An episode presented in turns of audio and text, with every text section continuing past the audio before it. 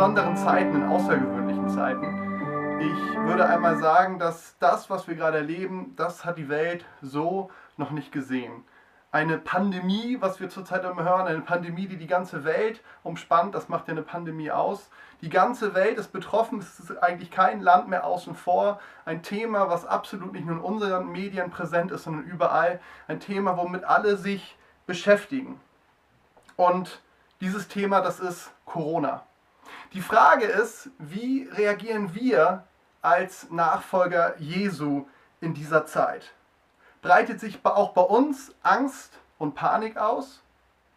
Sind wir vielleicht auch dabei bei den Hamsterkäufen, bei den Ängsten vor der Zukunft? Was können wir tun?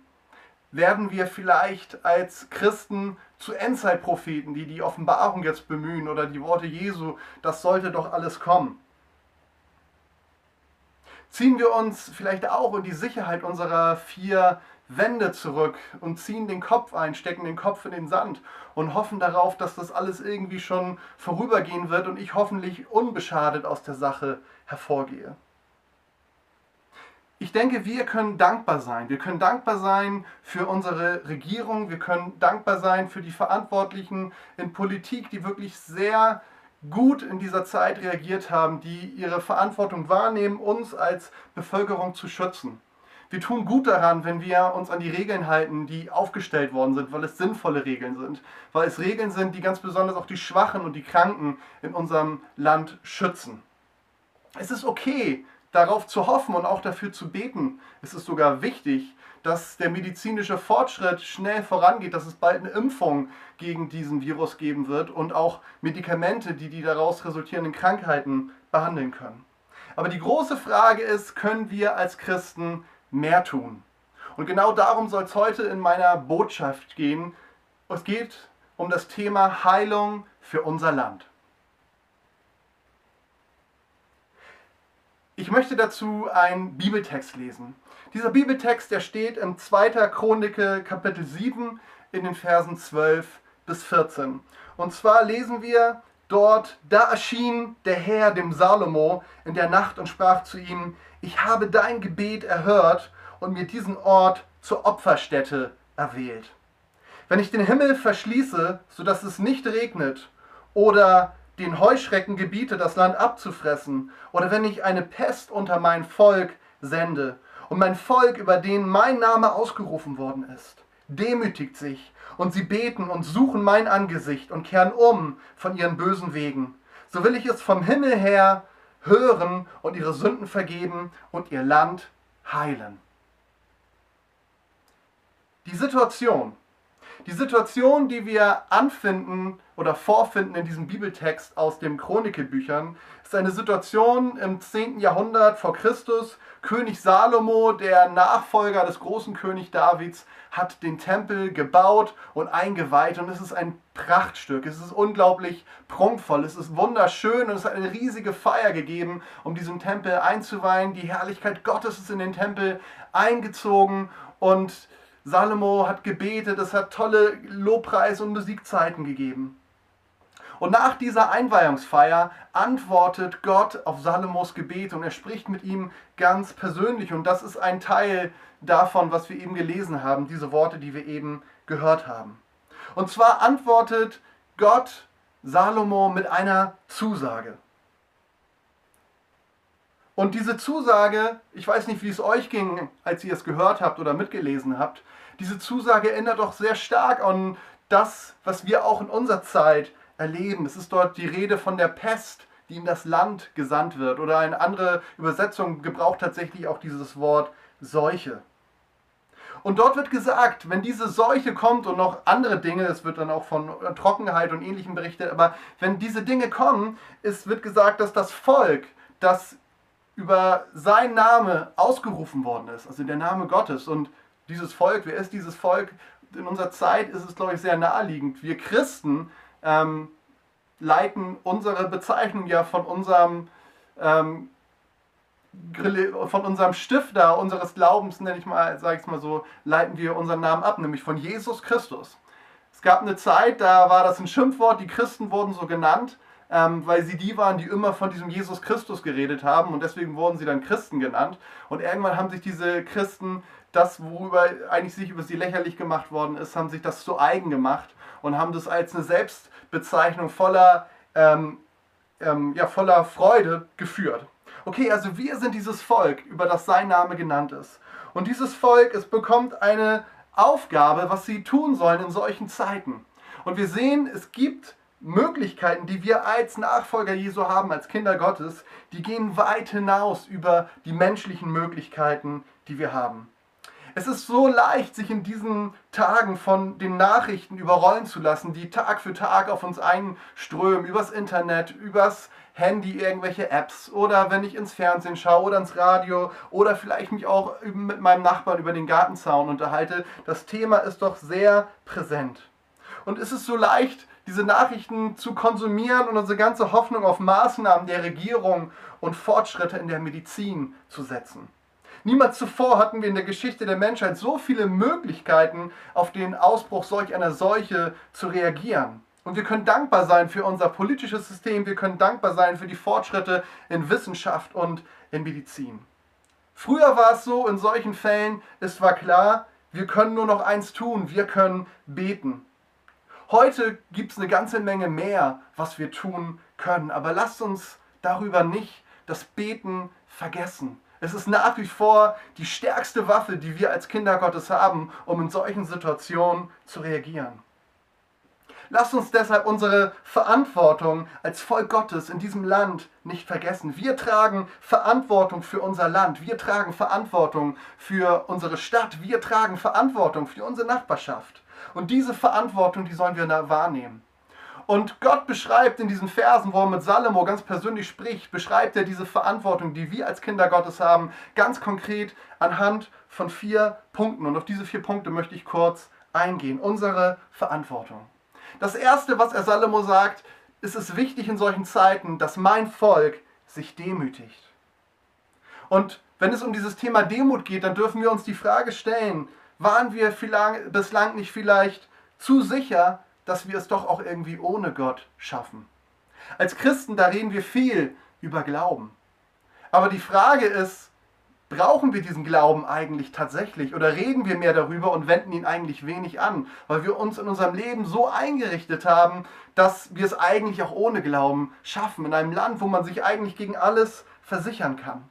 Und nun kommt auf einmal dieses physisch so kleine Virus und stellt unser ganzes Land, stellt unsere ganze Welt, stellt unser persönliches Leben total auf den Kopf, verändert alles, hat Einfluss auf alle Bereiche unserer Wirtschaft, unseres Landes, unseres persönlichen Lebens.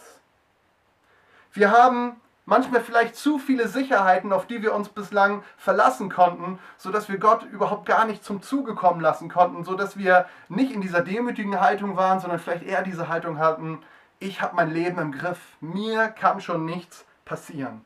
Demütigen bedeutet, mir und Gott einzugestehen, ich schaffe es nicht ohne dich.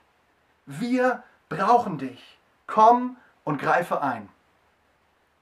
Das Zweite, was Gott Salomo mitgibt für sein Volk, ist, dass er sagt, in solchen Zeiten ist es wichtig, dass ihr anfangt zu beten.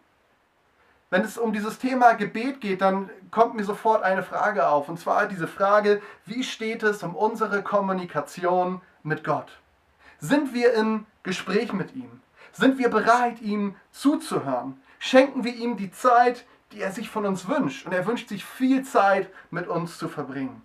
Und wenn es bislang mit deinem persönlichen Gebetslagen, bislang, Gebetsleben bislang noch nicht so geklappt ist, hat, dann ist jetzt die Möglichkeit, sich mehr Zeit für Gott und sein Wort zu nehmen. Zeit zu nehmen, von ihm zu hören. Zeit zu nehmen, in seinem Wort zu lesen. Zeit zu nehmen, um im Gebet zu ihm zu kommen und auch ihm das zu sagen, was dein Herz bewegt.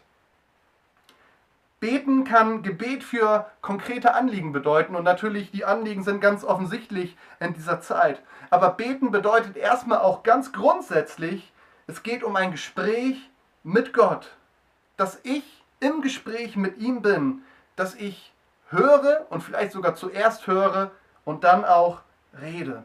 Und wenn du vielleicht sagst, du schaust dieses Video und sagst, von Gott hören. Wie funktioniert das? Ich habe noch nie seine Stimme gehört. Ich kann dir ganz ehrlich sagen, ich persönlich habe seine Stimme auch noch nie laut gehört, auch wenn ich glaube auch, dass das in unserer Zeit noch möglich ist, aber das ist, glaube ich, eher die Ausnahme. Sondern Gott redet auf ganz unterschiedliche Art und Weise zu uns. Er redet zu uns durch sein Wort, dafür müssen wir in seinem Wort lesen. Er redet zu uns in unser Herz hinein, er redet auch zu uns durch unser Gewissen. Er redet zu uns durch andere Menschen und er redet auch zu uns zum Beispiel durch so eine Online-Predigt, die ihr euch gerade anhört.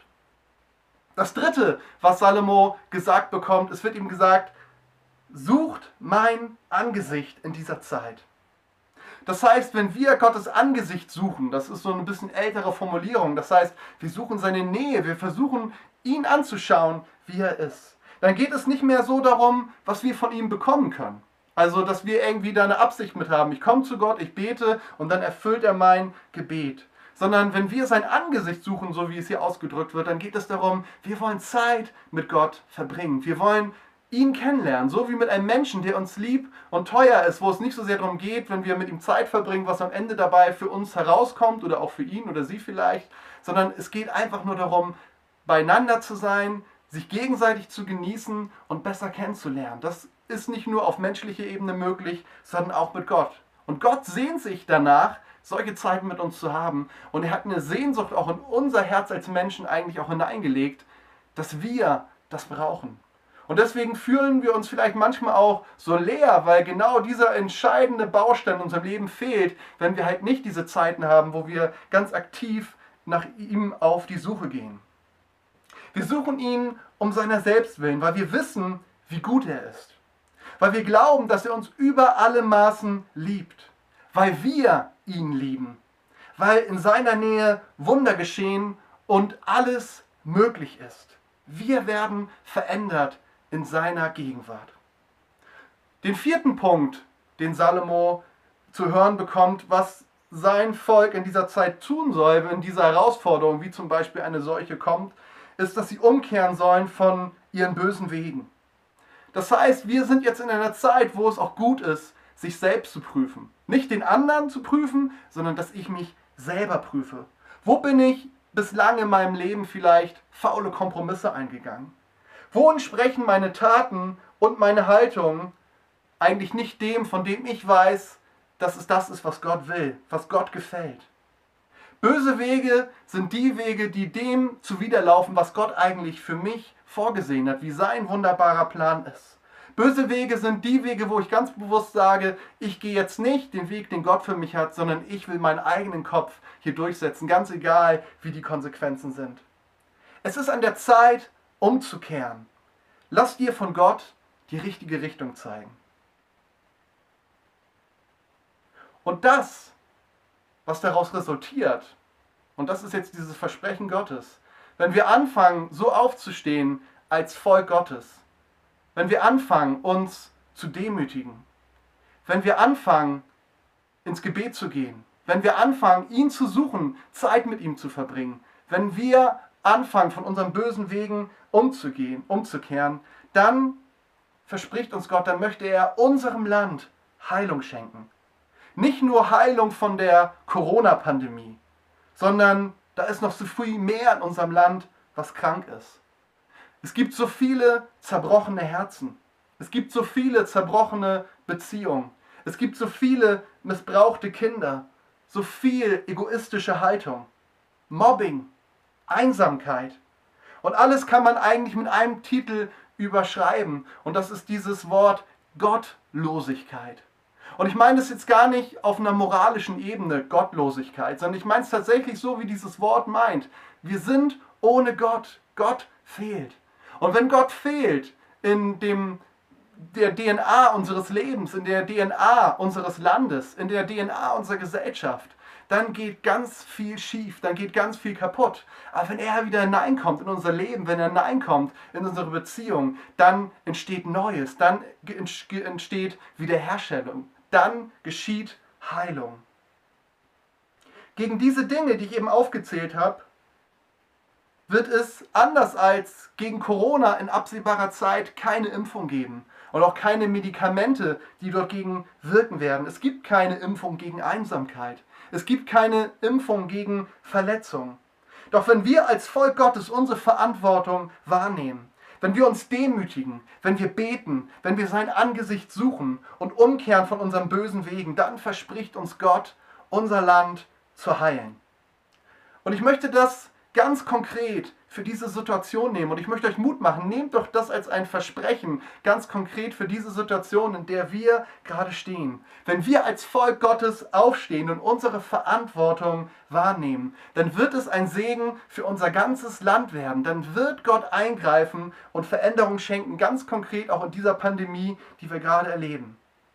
Unsere Hoffnung geht weit über menschliche Vorstellungen hinaus. Wir haben einen Gott, der die Menschen liebt und der Gebet erhört. Doch Gott möchte nicht nur die aktuelle Situation verändern, er möchte so viel mehr tun. Lasst uns aufstehen und unsere Verantwortung wahrnehmen. Ich möchte gern zum Abschluss mit euch beten und stimmt doch einfach ein mit einem Gebet da, wo ihr gerade sitzt. Jesus, ich danke dir dafür, dass du hier bist. Jesus, ich danke dir dafür, dass du die Kontrolle hast. Ich danke dir dafür, dass dir nichts unmöglich ist. Jesus, du siehst, dass wir in dieser Zeit als dein Volk genauso betroffen sind wie alle anderen von dem, was in unserer Welt geschieht. Jesus, wir, auch wir haben mit Ängsten zu kämpfen. Ängste vor Krankheit, Ängste vor dem, was in der Zukunft kommen wird, mit Einsamkeit, wenn wir vielleicht allein zu Hause sind. Aber der große Unterschied ist, Jesus, wir sind nicht besser, aber mit dir sind wir besser dran. Jesus, du bist unsere Hoffnung, du bist unsere Zuversicht, du bist hier bei uns, Jesus. Und ich möchte dich für jeden Einzelnen bitten, der jetzt gerade dieses Video schaut und auch für mich persönlich, Jesus, dass du kommst und dass wir deine Gegenwart erleben. Ich möchte dich bitten für uns, als deine Kinder, als dein Volk, dass wir unsere Verantwortung wahrnehmen in dieser Zeit. Dass wir anfangen, uns zu demütigen. Dass wir anfangen zu beten. Dass wir anfangen, dein Angesicht zu suchen. Und dass wir umkehren von unseren bösen Wegen. Und hilf uns doch, dass wir nicht nur damit anfangen, sondern dass wir weitermachen. Dass wir auch weitermachen, wenn diese schwierige Zeit der Herausforderung dann irgendwann auch vorbeigeht. Lass uns nicht müde werden, sondern lass uns unsere Verantwortung wahrnehmen. Jesus, du hast Hoffnung. Hoffnung in dieser Zeit. Hoffnung für unser Land. Und ich segne jeden Einzelnen, der jetzt hier gerade zuschaut. Ich segne jeden Einzelnen mit dieser Hoffnung. Ich segne jeden Einzelnen mit diesem Frieden, der größer ist als alle Vernunft, als all das, was menschlich möglich ist. Danke, dass du hier bei uns bist und bei jedem Einzelnen, der gerade dieses Video schaut. Danke, dass du dieses Land liebst und die Menschen und dass du eingreifen möchtest. Jesus, wir schauen auf dich. Du bist unsere Hoffnung. Amen. Ich wünsche euch Gottes Segen. Vielen Dank, dass ihr euch die Zeit genommen habt, zuzuhören und nehmt es und macht auch ganz was Praktisches.